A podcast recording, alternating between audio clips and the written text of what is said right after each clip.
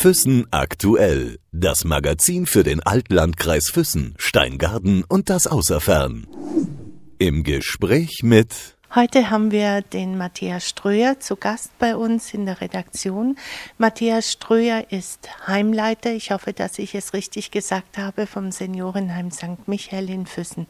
Schön, dass Sie da sind. Ja, schön, dass ich da bin, recht so. Sie haben drei Jahre lang in Tansania gelebt. Wie kommt man dazu, dass man in Afrika einfach so viele Jahre verbringt? Ja, man kommt da nicht als Heimleiter dazu, das ist, glaube ich, selbstverständlich, aber ich bin ein gelernter Ethnologe, Völkerkundler, also jemand, der sich mit anderen Völkern jenseits von Europa beschäftigt hat, viele Jahre. Und äh, man muss sich spezialisieren, geografisch, und das macht man auf irgendeinem Erdteil in der Regel. Meiner war Afrika und der Orient. Was haben Sie ganz genau in Afrika gemacht? Also ich habe mehrere Male in Afrika gelebt zu verschiedenen Zwecken. Ich habe dort auch mal eine Weile studiert an zwei Universitäten. Ich habe afrikanische Sprachen gelernt. Das macht man als Völkerkundler so nicht, weil das so viele Sprecher hat und man das sprechen möchte, sich unterhalten möchte. Natürlich auch. Aber hinter Sprachen verbergen sich Denksysteme, Kultursysteme und ein Ethnologe, der etwas auf sich hält, lernt am besten eine Sprache egal ob das 2000 Sprecher sind oder 2 Milliarden, man möchte halt etwas über ein Volk, eine Kultur verstehen lernen. Ostafrika, also Tansania, wo ich gewesen bin, hatte ich eine halbe Stelle als wissenschaftlicher Angestellter an der Viadrina Universität Frankfurt-Oder, die gekoppelt war mit Berlin. Es wurde über ein deutsches Entwicklungshilfeprojekt fördert, die Kreditanstalt für Wiederaufbau in Frankfurt. Und man wusste damals schon in den 90er Jahren, dass man auch technische Projekte am besten mit so etwas wie einem Ethnologen begleiten sollte. Zwei Ethnologen waren dabei, also mein damaliger Doktorvater und ich als kleines halbes Ethnologenlicht. Was hat ein Ethnologe mit der Technik zu tun? Zunächst einmal nichts, das machen ja Techniker in der Regel. Aber ein Ethnologe äh, ist gut am Platz, um das zu begleiten, weil auch kulturelle Systeme, Kulturen dazu neigen, sich Technik zu biegen. Also jeder benutzt eine gewisse Technik anders, je nachdem, wo er herkommt. Das ist so eine Grundthese und äh, das kann man auch nachweisen. Das kann man auch in Tansania an sogenannten städtischen Wasserwerken nachweisen, wo ich an einem Projekt gearbeitet habe. Tansania, ehemals Sozialismus, alles zentral gesteuert, Eigentum des Staates. Und wenn ein vermeintlich reiches Land, wohlhabendes Land Entwicklungsgelder ausgibt, dann möchten sie auch bestimmen, wo es lang geht. Hieß in dem Fall Privatisierung von städtischen Wasserwerken. Ist für einen sozialistischen Staat nicht ein schönes Thema, aber das hat man halt versucht umzusetzen.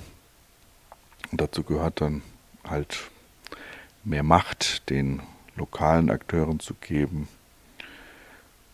dass die ihre eigenen Gelder einnehmen können, verwalten können, so wie man das hier aus der westlichen demokratischen Welt gewohnt ist. Was für ein Leben war das in Tansania? Das war ganz schön schön und aufregend, fleißig.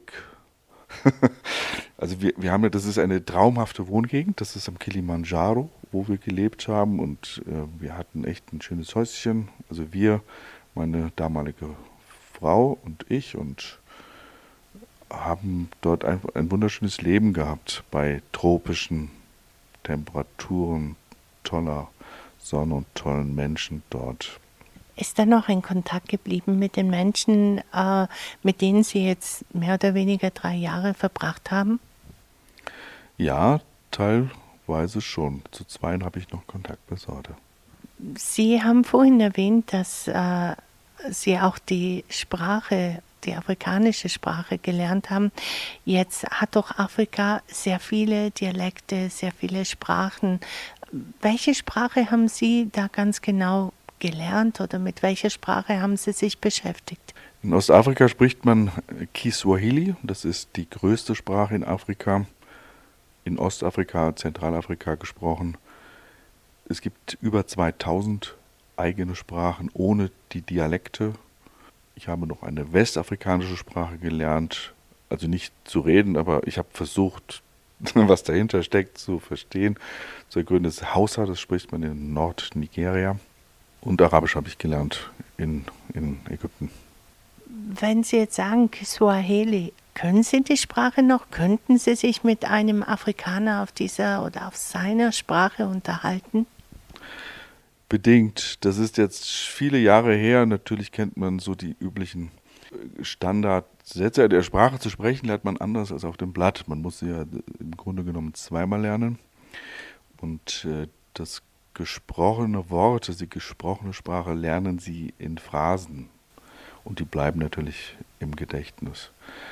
Die ein oder anderen Phrasen könnte ich schon noch sagen, mich unterhalten. Ich würde nicht verhungern, sagen wir es mal so.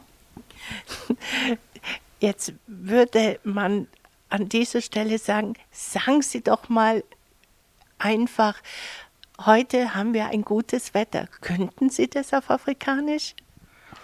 Das auf Afrika also Afrikanisch ist jetzt falsch. Das wäre jetzt so, als würde man fragen, sag mal was auf Europäisch. Da wüsste man jetzt ja natürlich auch nicht, was man sagen sollte. Also sag mal was auf Swahili müsste man natürlich sagen. Das ist ja echt ein Ding. Da fragen Sie mich so einen Standardsatz und den weiß ich da gar nicht. Ich könnte Ihnen jetzt sagen, ich warte auf dich bis in alle Ewigkeit, aber nicht wie heute das Wetter ist. Nitakungo Milele. Ich warte auf dich bis in alle Ewigkeit. Das ist viel anspruchsvoller. Das wüsste ich jetzt zum Beispiel noch. Aber es hört sich wunderbar an. Es hört sich sehr schön an. Ich habe ein bisschen in Ihre Biografie oder Lebenslauf äh, nochmal recherchiert. Da steht drin, dass Sie in Dar es Salaam studiert haben, in Kairo. Daher auch diese Sympathie zum Arabischen, zu der Sprache? Nein, nicht unbedingt. Das hat natürlich immer individuelle Hintergründe, warum man zu etwas kommt. Und äh, wenn man Sozial-, Geisteswissenschaften studiert, äh, neigt oder hat man dazu früher deutlich geneigt, viel zu verreisen. Also das, was diese Generation Y heute selbstverständlich tut, irgendwann mal, wenn sie fertig sind mit der Schule, war damals nicht so üblich. Aber was wir damals gerne gemacht haben, ist in den langen Semesterferien irgendwo hinzufahren, dort, wo man auch den Studienschwerpunkt hatte. Das war damals für mich auch der Orient, Kairo ist eine irre Stadt gewesen. Und da haben wir uns dann ein kleines Hotel in einem schönen alten französischen Kolonialgebäude gemieteten Zimmer und haben dort unsere Semesterarbeiten geschrieben. Das war der Grund, warum ich einen Bezug zu Kairo insbesondere hatte. Und dann lernt man eine Stadt natürlich gut kennen, wenn man dort ein paar Wochen in den Ferien fleißig studiert und so und findet dann auch heraus, wie die Strukturen sind. Es gibt dort eine hervorragende amerikanische Universität und da habe ich dann studieren wollen und das habe ich dann gemacht. Später. Wie lange oder welche Zeit haben Sie dann dort verbracht? In Kairo war ich dann, also immer mal wieder, aber studiert habe ich dort ein Jahr etwa. Okay, hört sich sehr interessant an, obwohl Sie eigentlich gar nicht Ethnologie studieren wollten. Sie hatten sich ja für was ganz anderes eingeschrieben. Ja, es gab dort mehrere Wünsche. Wenn man jung ist, hat man natürlich viele Ideen und äh, was mir eigentlich viel näher gelegen ist, war ein Medizinstudium und, und noch lieber als Medizin sogar Psychologie. Das war eigentlich das äh, Favoritenfach. Dann passiert natürlich viel im Leben und man hat andere An Ansätze, man begegnet anderen Leuten, die einen beraten und die Eltern von guten Freunden, die haben damals alles besser gewusst und man hört dummerweise auf den Ratschlag von hoch ausgebildeten Akademikern, dass Medizin oder noch schlimmer Psychologie, damit kann man die Straßen pflastern. Ich habe das noch heute wirklich im, im, im Kopf und dann, dann lässt man das, da glaubt man als junger Mensch dann dran und sagt, oh, schlechte Entscheidung. Mach doch mal lieber was anderes. Also ich will jetzt nicht sagen Sinnvolles, weil Ethnologie damals wahrscheinlich genauso irrsinnig gewesen ist. Aber heute ist genau das Gegenteil. Also wenn man einigermaßen ein Allgemeinwissen hat, dann kennt man den Schweinezyklus in der Betriebswirtschaft, in der Volkswirtschaft, äh, was so viel heißt, man soll genau das machen, was gerade jetzt im Moment Unsinn ist. Wenn ich sie jetzt so betrachte, dann denke ich mir, ein Ethnologe, was macht ein Ethnologe in einem Seniorenheim? Ja, Frau Rieger, wenn Sie mich das jetzt fragen, dann kommen Sie nicht mehr zu Wort, wenn ich Ihnen das alles erzähle, ja? Das war dann jetzt die letzte Frage.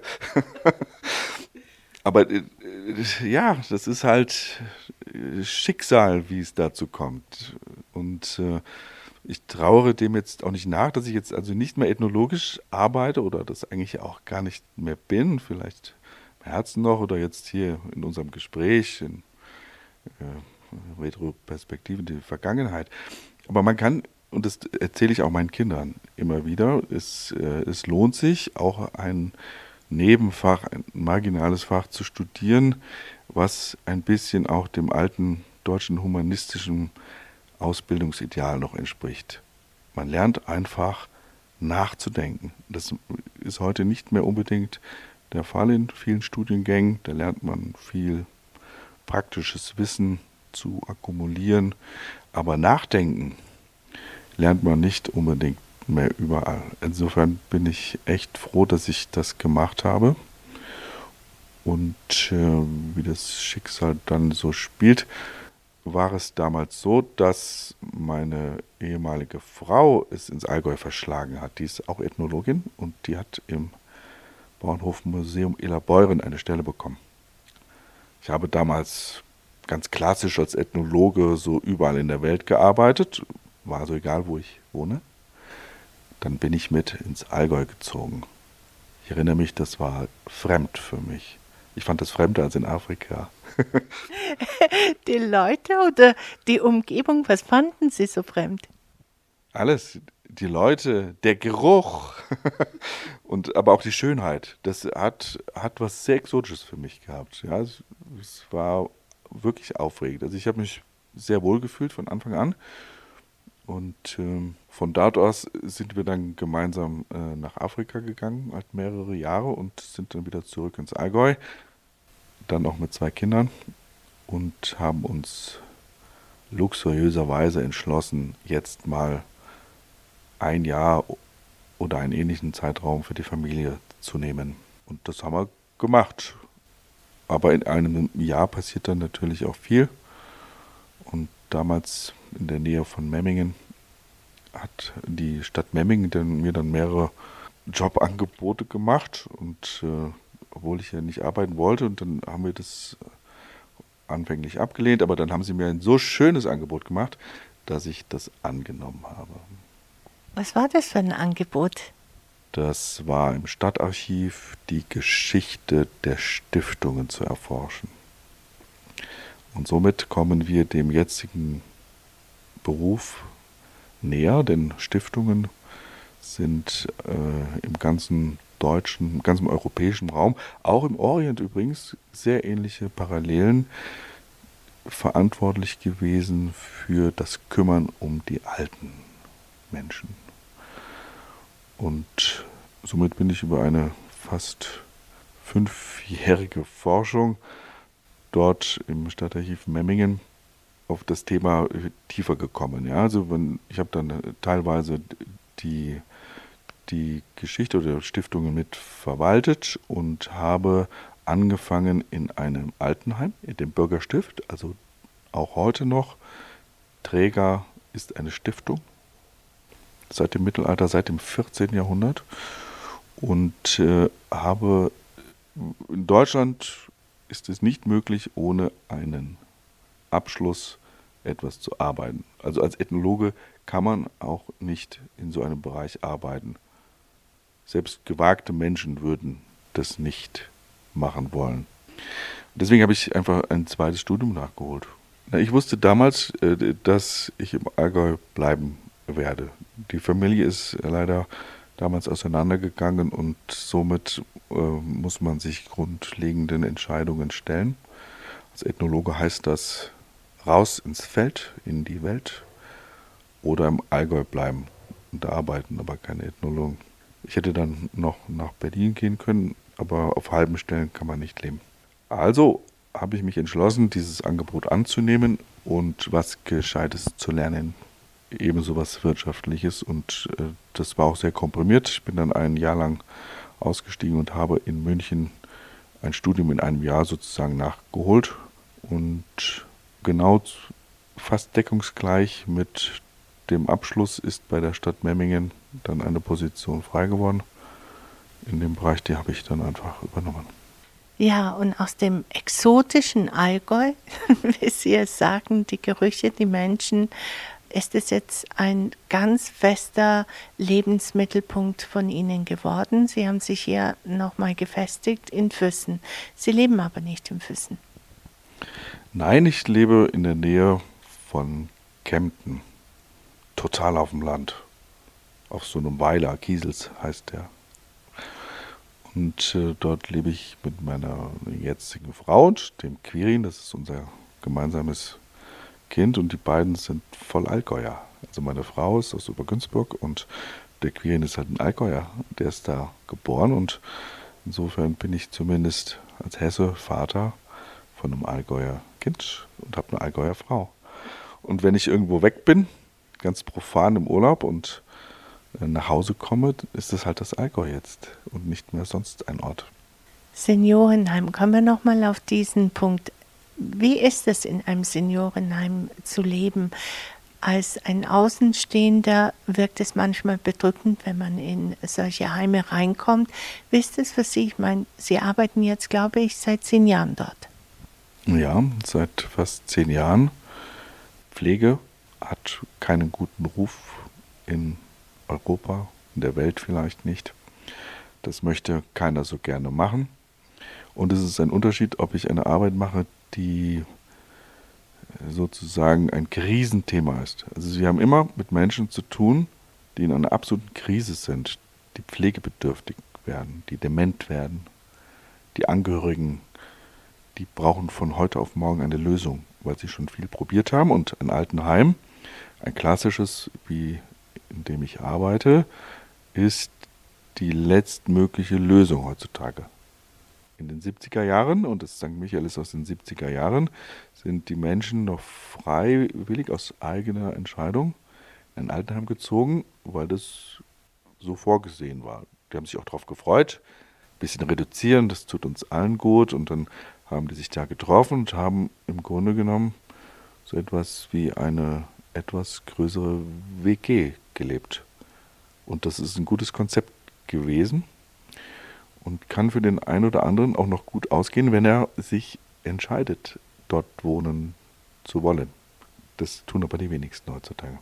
Es kommt ja eigentlich nur dadurch zustande, dass die Leute reingehen müssen, dass sie von den Kindern oder anderen Angehörigen, dass es heißt, ähm, ja, wir wissen nicht mehr weiter und deswegen sucht man dann so einen Heimplatz.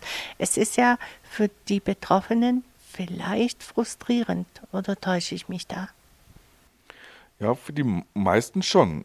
Ja, also es, für die meisten ist ein Altenheim ein Horrorszenario. Wer will denn im Altenheim leben?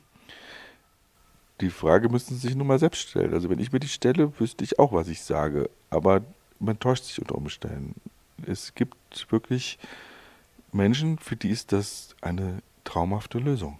Ja, und gerade die vermeintlich auch noch hässlichen Altenheime, wie das St. Michael vielleicht von außen ist, das ist ja ein Betonbunker aus den 70er Jahren, wenn man irgendwo sein ganzes Leben in einem historischen Gebäude auf dem Land groß geworden ist, da zieht man doch nicht im Alter in so einen Betonklotz. Aber das, das sind halt die Blockaden, die der Mensch sich automatisch macht im Kopf. Das äh, kann ganz angenehm sein. Diese Räume sind sehr groß. Es gibt dort große Terrassen. Das Penthouse im St. Michael, das ist absolute für so eine Toplage, wenn Sie da leben. Und äh, wenn man sich einfach ein bisschen reduziert im Alter, und das können wir alle nicht so gut, so scheint mir das, dann kann das ein Segen sein.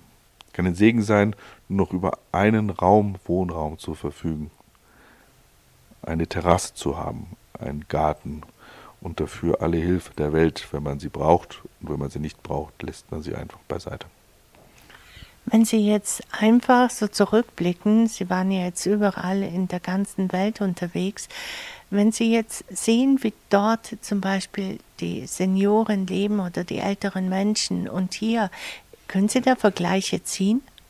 Ja, das kann man natürlich. Es gibt, ich würde mich jetzt aber vor Pauschalisierungen äh, hüten. Also man kann nicht sagen, in diesem Land kümmert man sich um die Alten so und in diesem Land so. Das ist nochmal ganz individuell, egal wer was ist, wo wohnt oder welche Sprache spricht, kann das lokal bis hin zur Familie, das gibt es auch bei uns, es gibt Familien, die sind intakt, die kriegen das gut hin, und es gibt welche, die scheitern da vollends, das gibt es überall auf der Welt. Was man aber sagen kann, ist, dass andere Kulturen und sagen wir mal als Ethnologe ziehe ich mal jetzt einen Vergleich zu sogenannten Naturvölkern, also die noch ein bisschen abseits der globalisierten einheitlichen Welt leben, die würden ihre Alten niemals irgendwo hingeben. Die würden sich immer um sie sorgen. Das ist Familiensache. Da kümmert sich jeder mit drum, egal wie die Familie gestrickt ist. Was aber auch deutlich ist, und das ist ein bisschen das Dilemma bei uns, ist, dass durch den medizinischen Fortschritt der Mensch deutlich älter wird. Ja, in anderen Völkern entscheidet der alte Mensch selber, wenn er zur Last wird, dann bleibt er oft, gerade bei nomadischen Völkern, also die durch die Gegend ziehen, bleiben die zurück, weil sie merken, sie werden zur Belastung. Und da entscheidet der alte Mensch, wann er stirbt. Das machen wir nicht. Ja, wir laufen bei jedem Defekt, auch jenseits der 90, ins Krankenhaus und die Medizin kann viel richten. Ja, also das Leben wird auf eine Weise verlängert, sodass wir aber in der Summe in einen, äh, ein großes körperliches Dilemma gelangen und es immer schwieriger wird zu sterben. Jetzt kommen wir zu dem äh, Thema Sterben, Tod. Sie gehen da ganz anders damit um. Ähm, Sie haben einmal gesagt, also ist auch äh, etwas länger her, da sagten Sie, wenn bei uns einer der Bewohner stirbt, geht er wieder da raus, wo er reingekommen ist. Könnten Sie das vielleicht unseren Zuhörern ein bisschen näher verdeutlichen? Der Tod ist ein Tabu bei uns, mehr noch als in anderen Ländern. Man spricht da nicht gerne drüber, man setzt sich nicht damit auseinander und erfahrungsgemäß sind viele auch unserer Bewohner im St. Michael, nicht zuletzt meine Schwiegermutter, die dort auch ihre letzten zwei Jahre gelebt hat, der Meinung, dass sie so ungefähr 20 sind. Entwickelt sich auch in einer Demenz. Also man hat ein Bild von sich, dass man noch lange nicht am Sterben ist. Man setzt sich auch wenig damit auseinander. Und äh, wir im St. Michael, also mit vielen Kollegen und Kolleginnen auch, äh, behandeln das Thema bewusst deutlich anders. Das fängt damit an, dass wenn jemand bei uns einzieht, selbstverständlich durch den Haupteingang hinaus, hineinkommt, aber auch durch den Hauptausgang, in dem Fall wieder rausgeht. In anderen Einrichtungen ist es nicht üblich, sondern wenn jemand stirbt, dann wird dieses dramatische Bild eines Sarges und dem äh, Bestattungsunternehmen über den Hinterhof am besten noch an den Mülltonnen vorbei erledigt. Das scheint mir nicht angebracht. Und äh, wir lassen uns auch gerne ansprechen, immer mal wieder, was das denn jetzt ist, dass da, wieso dieser tote Mensch jetzt da unbedingt durchs Foyer muss. Und dann erzähle ich diese Geschichte aber gerne, denn wir setzen uns mit dem Tod auseinander. In der Zeit, wo man bei uns noch lebt, es ist ein Altenheim, also da wird gelebt, da wird nicht nur gestorben, aber wenn es an das Sterben geht, setzen wir uns auch therapeutisch damit auseinander. Wir haben eine Kunsttherapeutin, die irrsinnige Themen mit den Menschen, äh, die dem Sterben immer nahe kommen durch ihr Alter, nochmal auseinandersetzt. Die setzen sich deutlich besser mit dem Sterben auseinander. Ergotherapie, überhaupt die ganze Betreuung und Pflege ist darauf ausgerichtet, das Thema nicht zu tabuisieren. Wenn man sie jetzt so sieht oder wenn man mit ihnen spricht, sie wirken sehr ruhig. Gibt es irgendwas, was sie einfach so mal in Rage versetzen kann? Oder bleiben sie immer so gelassen? Na, ich bin gelassener Typ. Das ist bestimmt auch so vom Prinzip her.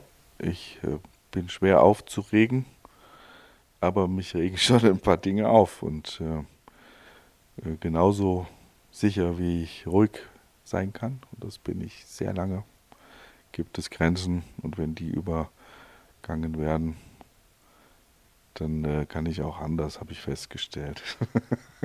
Wenn man jetzt nochmal in ihr Leben reinblickt, sie gehören zu vielen anderen auch, so wie ich auch, die eine Patchwork-Familie hat. Wie lebt sich denn damit als Ethnologe viele verschiedene Charaktere, die natürlich aus einem Land kommen, aber trotzdem dieses ganz Verschiedene. Wie, wie geht man damit um? Nun, das ist eine Herausforderung. Also, dass das äh, nur Gutes, das wissen wir alle, das, das ist bestimmt nicht so. Und äh, wenn man Familie mag, und das bin ich schon, also ich habe äh, das wirklich auch schätzen gelernt, auch eine große Familie, das zeigt sich dann nicht nur im täglichen Leben, sondern auch äh, so einfach das klassische Ritual an Weihnachten. Wenn die Bude mit der eigenen Familie voll ist, dann hat es einen, einen tollen Wert. Und wenn die auch noch so weit auseinander sind, und inzwischen haben wir äh, die, die Rolle übernommen, die früher unsere Eltern hatten. Ja? Also jeder rennt ja an Weihnachten zu seinen Eltern im Grunde genommen, auch wenn sie bei weitem erwachsen sind. Das ist jetzt anders, sondern wir sind diejenigen, die auch diese rituellen Feste ausrichten. Und Weihnachten ist einfach das Fest, das findet immer bei uns statt, im Schlösschen in Kiesels und da kommen dann alle hin. Ansonsten ist Patchwork für uns kein Thema mehr, weil die, die großen Kinder alle aus dem Haus sind. Sozusagen nur noch der Quirin wohnt, wohnt dort und hat halt auch einen regen Kontakt zu seinen Geschwistern. Deswegen leben wir es im Grunde genommen nicht mehr wirklich gegenwärtig. Aber äh, auch wenn das nicht einfach ist, also wir haben äh, starke Konflikte. Also meine Frau und ich haben schon manchmal Themen, da ist nicht so wirklich einfach zu lösen. Aber unterm Strich ist eine große Familie für mich äh, was Tolles und äh, das muss auch nicht immer das eigene Blut sein. Wie ist es bei Ihnen, wenn Sie sagen, okay, in den 70er Jahren war es so, dass man äh, so ein Heim eher wie eine große WG angesehen hat. Jetzt hat sich das alles gewandelt. Wenn Sie in ein gewisses Alter kommen, Sie haben sich doch bestimmt auch manchmal Gedanken darüber gemacht, in dem, ja, was mit Ihnen, Ihrer Frau, was wird später sein? Ich meine, Sie kriegen das tagtäglich mit. Tja, da treffen Sie jetzt einen wunden Punkt. Also unsere Vorstellung ist ganz deutlich, WG im Alter ist auch so ein Modewort, da redet jeder von, aber, aber die meisten setzen es halt nicht um. Und meine Frau und ich, wir sind so gestrickt, dass wir das gut können. Also wir können, und das gehört dazu, das ist eine entscheidende Voraussetzung, wir können ablassen. Wir müssen nicht akkumulieren an Reichtum, an Wohlstand, sondern wir können sehr wohl einen Schritt zurückgehen. Mich interessiert in der Zukunft nicht ein Haus oder sonst irgendwas, sondern ein Konzept. Das kann verschiedenen äh, Inhalten folgen, das ist ganz egal. Die Grundprämisse ist, dass man geeignete Menschen findet, am besten Freunde, mit denen man so ein Projekt umsetzt, zum Wohnen. das aber auch macht, auch angeht. Und jetzt haben wir doch einige Gespräche geführt im Freundeskreis. Und dann haben wir festgestellt, über 50 hat man, wenn man das geschickt gemacht hat, doch irgendwie eine Immobilie. Man hat am besten zwei Häuser, zehn Fahrräder und so weiter und so fort. Und die denken da noch gar nicht dran, irgendwie ein Projekt anzugehen und, und am besten noch von dem jetzigen Zuhause abzulassen. Ja, also wir reden jetzt auch nicht sofort, sondern aber vielleicht mal in 10, 15, 20 Jahren. Da sind die noch nicht äh, bereit. Die sind alle noch am, am Reichtum akkumulieren, fühlen sich wohl in ihren vier Wänden und wissen noch gar nicht, wie ihnen dann später geschieht. Man sagt ja, dass ein 50-Jähriger eher so ist wie ein 30-Jähriger vor 30 oder 20 Jahren. Deswegen vielleicht auch dieses, ich möchte noch nicht daran denken, alt zu werden, bin ja noch jung. Ja, aber das, das ist ein Quatsch. Also vom Kopf her stimmt es wahrscheinlich schon. Da gibt's, äh, es gibt im Moment die Tendenz, dass unsere Jahrgänge, also die jetzt so um die 50 sind, die sind im Kopf deutlich jünger als die Generation davor also nicht, was jetzt die Qualität des Nachdenkens angeht, aber, aber die Offenheit, die Flexibilität. Mir kommt oft die Generation unserer Kinder, die jetzt um die 20 sind, wesentlich konservativer vor. Die sind deutlich konservativer als ihre Eltern, als ich oder meine Frau das sind. Und ähm, das ist ein bisschen ein Konflikt, den, den, sehe ich auch. Also wir sind im Kopf jünger und wir haben jugendliche Ideen, flexible Ideen, wir sind bereit für Abenteuer jeglicher Art, aber und äh, aber, aber der, der Körper, der hat sich jetzt nicht unbedingt so schnell weiterentwickelt wie die Gedanken. Ja? Also man merkt deutlich, dass um die 50 rum auch der Körper sich verändert. Und man altert deutlich schneller als zuvor. Und dann erzählen mir viele Leute um mich herum, wie fit die noch sind im Alter und was, was, ich, was das soll, dass man da so ein Zipperle bekommt oder was wie doch noch lange noch nicht, ja. Und das halte ich äh, äh, für Unsinn. Ich merke zunehmend, dass man körperlich äh, abbaut. Und das geben viele nicht zu, dadurch, dass sie glauben, dass sie in der Birne jung sind. Danke, dass Sie da waren und alles Gute. Danke für die Einladung.